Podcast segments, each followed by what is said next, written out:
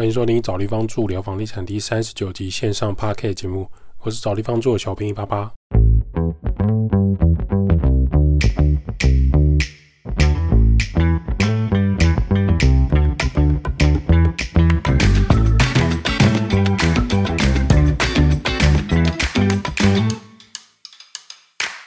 找地方住聊房地产。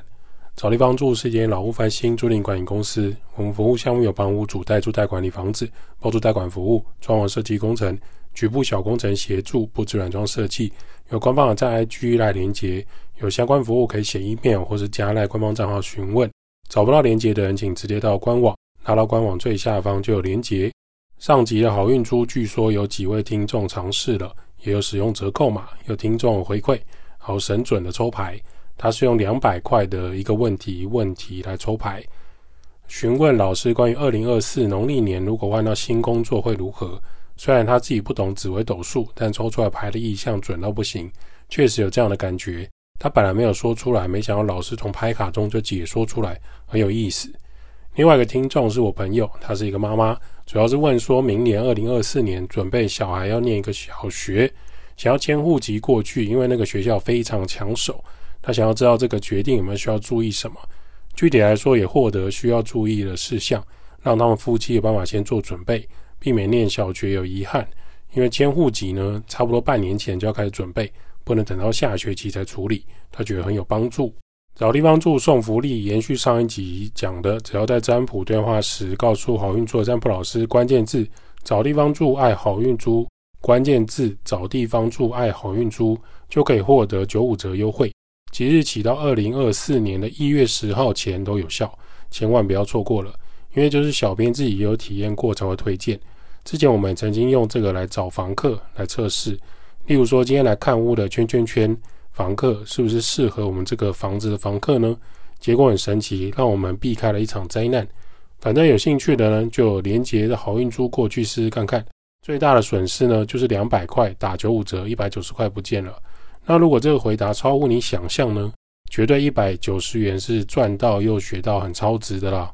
有一个跟我们房地产有关的房客事情跟大家分享。从房客的角度来看国际关系，台湾租屋市场从来就不是只有台湾人，还有外国人在台湾工作和学习。有一个房客，他是很漂亮的爱沙尼亚人，已经住半年多了。他中文不错，因为在台湾之前他住过北京两年，所以他咬字相对很清楚。爱沙尼亚在哪呢？在俄罗斯的左边。俄罗斯最近在忙什么？打仗，而且想要吃掉乌克兰。这个房客虽然他们住在爱沙尼亚，爸爸是俄罗斯人，妈妈是乌克兰人。他自己呢在台湾念研究所，一边打工做衣服的模特。他中文很不错，他正在正大念书。跟他聊天，他提到说，战争让很多乌克兰人失忆，失去家乡。就在大家过圣诞节还有跨年很开心的时刻。他亲戚目前流亡到其他国家，因为乌克兰现在的国家物价很高，好不容易找到新的工作。俄罗斯那边他爸爸已经没有再联络，对他们家来讲，待在爱沙尼亚会比较安全。现实的状态就是这样子，战争中的国家很残酷，媒体已经没有办法，没有那个人气讨论度继续写文章，就不会继续关注。联合国也没有很认真要介入这场战争，因为没有任何国家想要卷入战火。而且要跟俄罗斯打仗是很花钱的。他爸爸表示，如果你只是削水果的时候不小心弄到手指头流血，都觉得很痛的话，战争呢是直接房屋倒塌，失去双脚，一只手被炸烂，你的家人消失，剩下的人像逃难的鸟一样。其他边境国家就算有收容难民，其相关费用也是很高，你要拿欧元或美金去换，实质上比较有价值。没有人喜欢战争，或许是吧。对于两国的高层来说，尤其是俄罗斯，他们战争有更多的好处。普京可以获得他想要的土地，还有历史地位。他衷心希望台湾不要战争。他们的国家已经，他们的家族已经示范给台湾人看，战争是很残酷的。最近新闻也写到，乌克兰的困境即将出现。现在打仗所需要的资源完全依靠欧美国家，欧盟那边的援助越来越少。最新消息，俄罗斯已经占领二十八领土。假设现在乌克兰跟俄罗斯谈和谈停战，等于承认这些领土从此以后会属于俄罗斯。如果玩过《三国志》或看过古代古装剧的，就知道这就是战争夺城池的概念。领土越画越大，对俄罗斯来说，乌克兰的地点位置跟资源是他想要的。俄罗斯的国家版图在地球上的世界地图来看，虽然很大，但实际上很多土地都在冰天雪地、鸟不生蛋的地方。大部分有电力、火车经济发展的都在国家左半边。如果乌克兰想要夺回领土，就必须要欧美国家像之前一样大方的支持。但其他国家开始做自己的 Christmas 还有年节，就很难持续办到这件事情。美国也在准备下一次大选，加上美国人民开始厌倦战争，美国人民舆论有压力，认为说，为什么我们国家要一直花钱帮其他国家打仗呢？后续去看一下新闻评论，会觉得乌俄停战后，假设两三年，俄罗斯再继续打，乌克兰下半场可能就更撑不住。从这个事件来看，看起来或许是他国事务。那我们来看看经济面有哪一些影响，小朋友做一下功课。首先，股市有很大影响。二零二一年五月开始，乌克兰股市从波动转为平淡，属于温温的股市缓缓下跌的趋势。直到俄罗斯实际半夜开火入侵的那一天，乌克兰直接暂停股市交易，把钱锁在里面，不开市就不会跌吧。乌克兰股市二零二一年的二月二十四号关闭到九八月九号恢复交易，停了半年。大盘重新开市之后，当天从战前的一七一八点微微下跌零点六帕而已。可是接下来乌俄战争一打再打，一拖再拖，股市继续下跌。到了今年二零二三年一月，甚至已经跌到一零五零点左右。比起武汉疫情之后的多头走势，整体大盘已经到了冰点。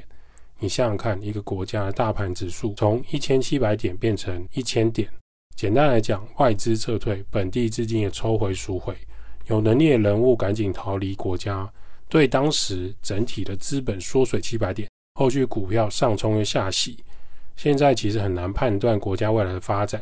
从上面来观察，观察的数值是乌克兰的 U 差指数，今年开始有大资金进入了波动，表示国际资金有进去危机入市炒一下，也是可以了解的，可能是有某个财富重新分配的机会哦。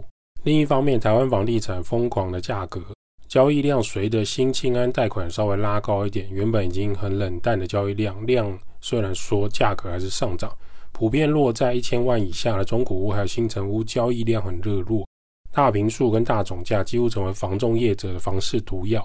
第一，它不在政府的政策范围内；第二，国际旅行疫情之后完全恢复商业状态，入资跟外国人资金不见得要选择进来台湾买房子；第三，新清安贷款产生更多的新的屋主，有机会买到新房子，为什么要租房子呢？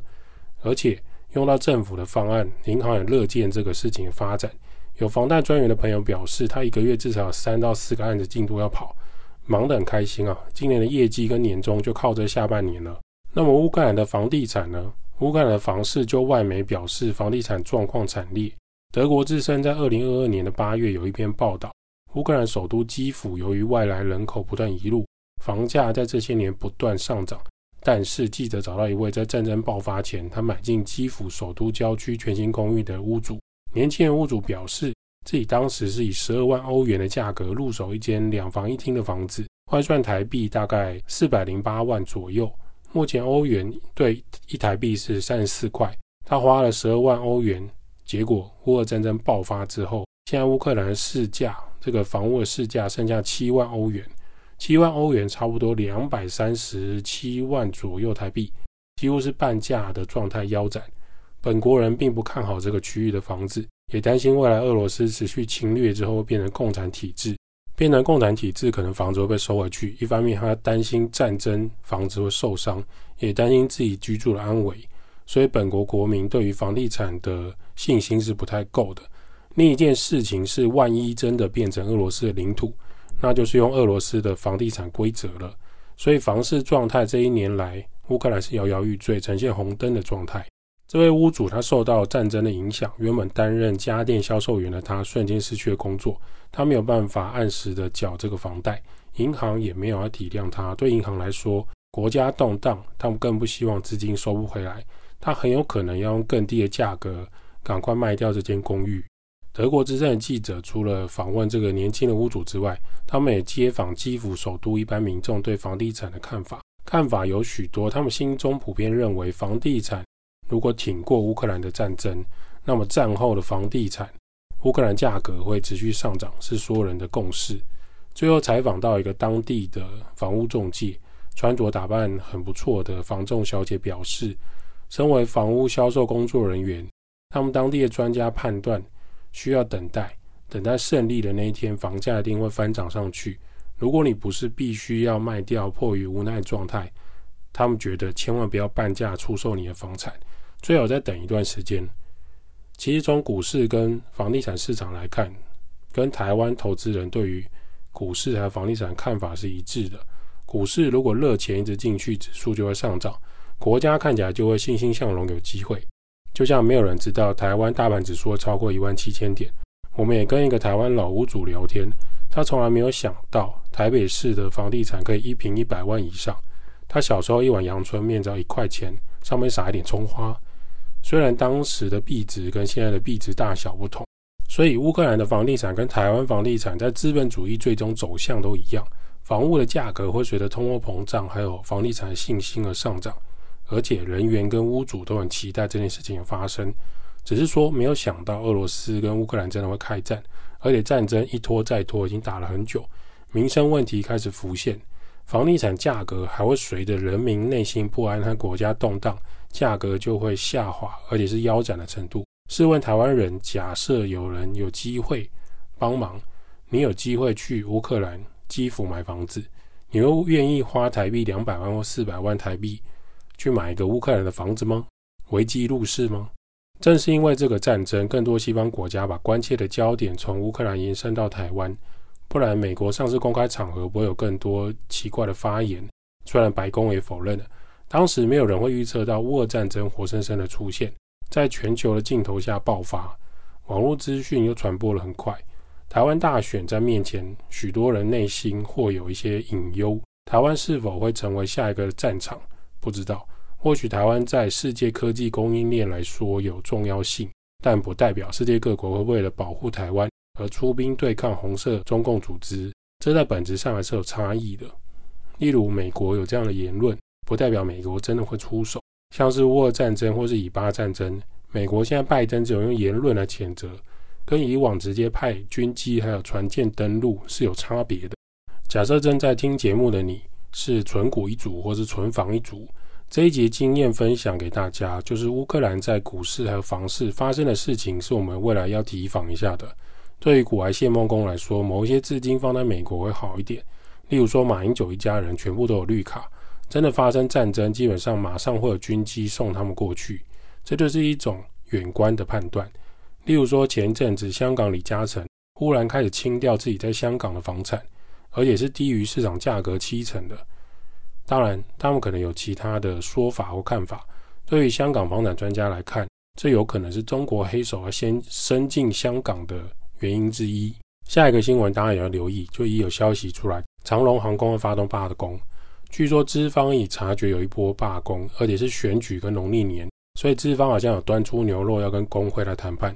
那不管怎么说，希望空服员跟地勤人员可以获得更好的劳动对待，例如休假安排或薪资涨幅可以更亲民一点。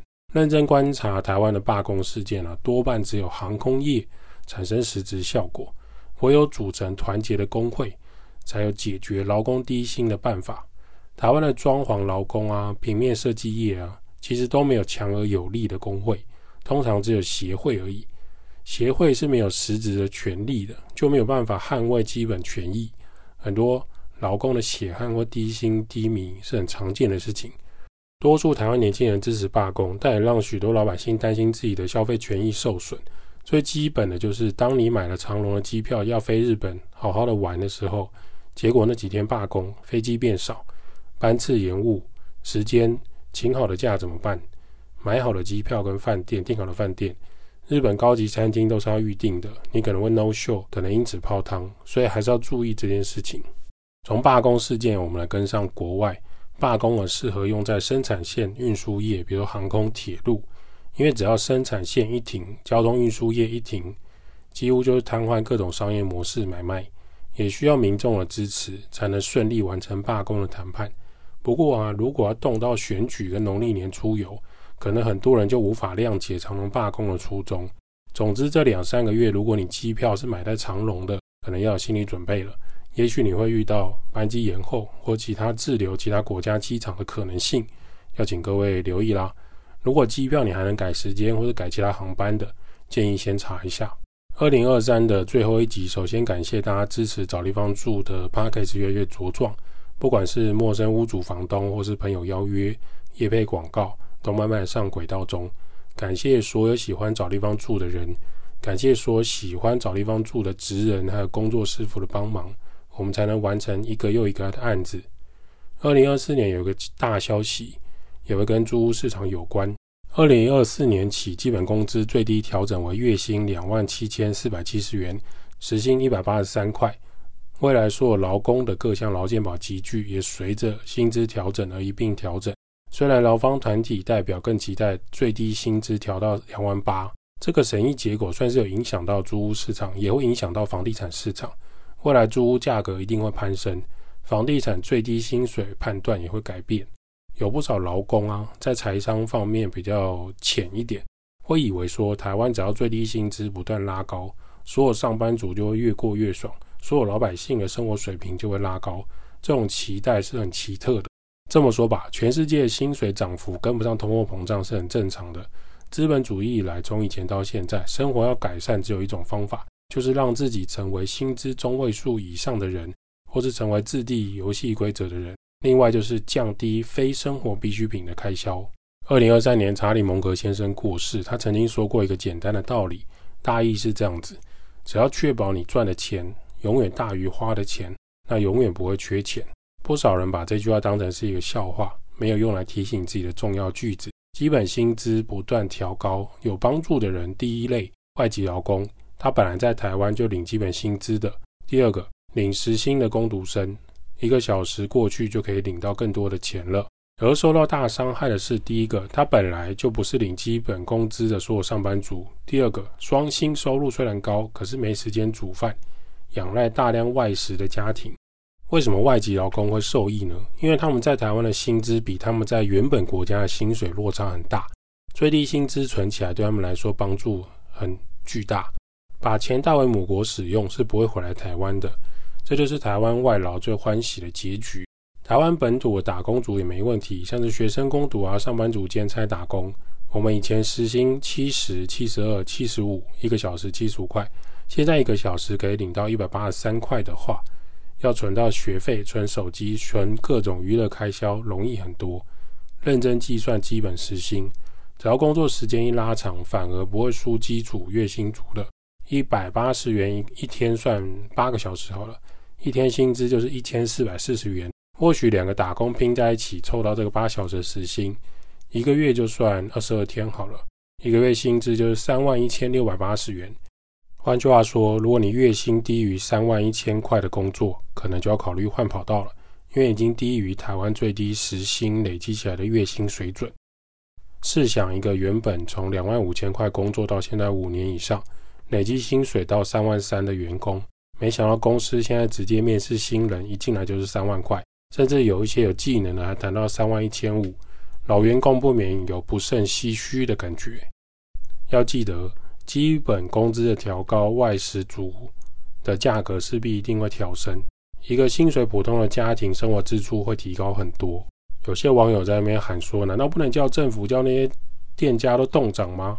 当然没办法，台湾是民主法治社会，一切都要回到基本商业市场。早餐店一个培根蛋饼加一个中冰奶，人家想要从五十元改成七十五元，没有人可以控制价格，因为早餐店的妹妹一个小时就可以领到一百八十三块。培根已经切得很薄了，机器没有办法再切更薄，好吗？老板要怎么样提高培根蛋饼的获利呢？就是调高价格，因为培根没办法变得更薄，也不可能再减少葱花了。现在的台湾的蛋饼基本上已经看不到葱花了。未来新闻会说这些早餐店啊，真没良心。但其实真正扛下成本，早餐店是会亏损的。别忘了基本薪资调整，所有劳健保基本负担也都会提高，雇主跟劳工要付出更多更多的成本。这些成本来自于哪里？就是薪水负担，还有食品生活跟物品价格、人事成本的增加。一家店不只有请一个员工，假设他已经请五个正职员工的大餐饮店，随着每次基本工资的调整，老板每个月就是立刻多烧好几千元以上。一个员工的劳健保，除了员工的支付金额之外，还有老板负担的大部分支出。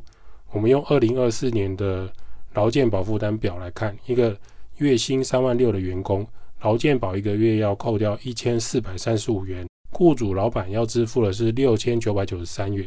在三万六的薪水之下，另外负担的总共就是八千六百元左右。假设他要请五个员工，雇主最大的负担就是四万多块，这个是薪水之外的负担，这都是所谓真实人事成本，不是只有算一个人头三万块，一个三万六千块的要另外加上八千六百块的负担，只是有些是劳工自己付，大部分是雇主老板付，加起来是八千六，五个就四万多。然后呢，房东因为他的劳健保本身也拉高，还有他的生活支出变高，他的房租也会蠢蠢欲动。趁着旧房客离开，直接拉高两三千块，加上政府用社会住宅租屋补助来引蛇出洞，所有屋主跟房东举白旗之前，先涨四千块每个月租金，或许就有机会配合政府玩这个游戏。所有住家跟店面租金会再拉高一波，而且这件事情已经在发生。那有些民众就很困惑，为什么涨基本薪资，所有的生活价格都改变了？到底为什么？为什么生活还感觉到很苦？难道涨基本薪资要调到到五万吗？每个人都月薪五万，台湾人民才会过得更好吗？并不会。如果基本薪资全部瞬间拉到五万，应该会有五十趴的中小企业跟家庭直接倒掉，不夸张。因为基本工资的调高会波动到房地产的市场。如果你未来收入是低于三万块的，你想要去办房地产的房屋贷款，对银行来说，你真的要加油。你的房贷条件跟信贷条件真的很差，因为对银行来说，你连三万的月薪都没有，你没有太高的评分标准。二零二三年的最后，新年应该会更好，前提就是我们愿意为了自己做不同的改变。比如说，你除了工作之外，能够把你户头的小资金让他出门工作；除了工作薪水之外，你可能要房地产收租的收入、股票收入等等其他收入，你才有可能跟上时代的洪流。如同上一集讲的，如果你有小资金三万块、五万块、十万块的人，你马上要开始买房地产收租是没有可能的。放在银行生利息又很少很慢，想要加入房地产收租市场又不知道怎么开始的，可以跟小编联系聊一聊。台湾政府基本上非常鼓励房地产发展的，租屋市场也是未来一片看好。只是你今天是房客还是房东，就看你自己的决定。小编随着时间也会开放聊聊这个房地产的大门，也感谢上一集结束有开始找地方住来合作的听众朋友。接下来每个月一起获得收益好处，我们一起对抗通货膨胀。预祝各位 Happy New Year 二零二四！找地方住，每个人需要找一个宿舍地方住，代租代管、包租代管、装修工程、布置设计。Parkcase 分享租屋投资房地产。如果对于房地产相关、房东、房客、装修有任何问题，欢迎 Parkcase 五星好评留言，或是你直接写信到 email 也可以。小编收集之后会在节目上 Q&A 做分享喽，拜拜。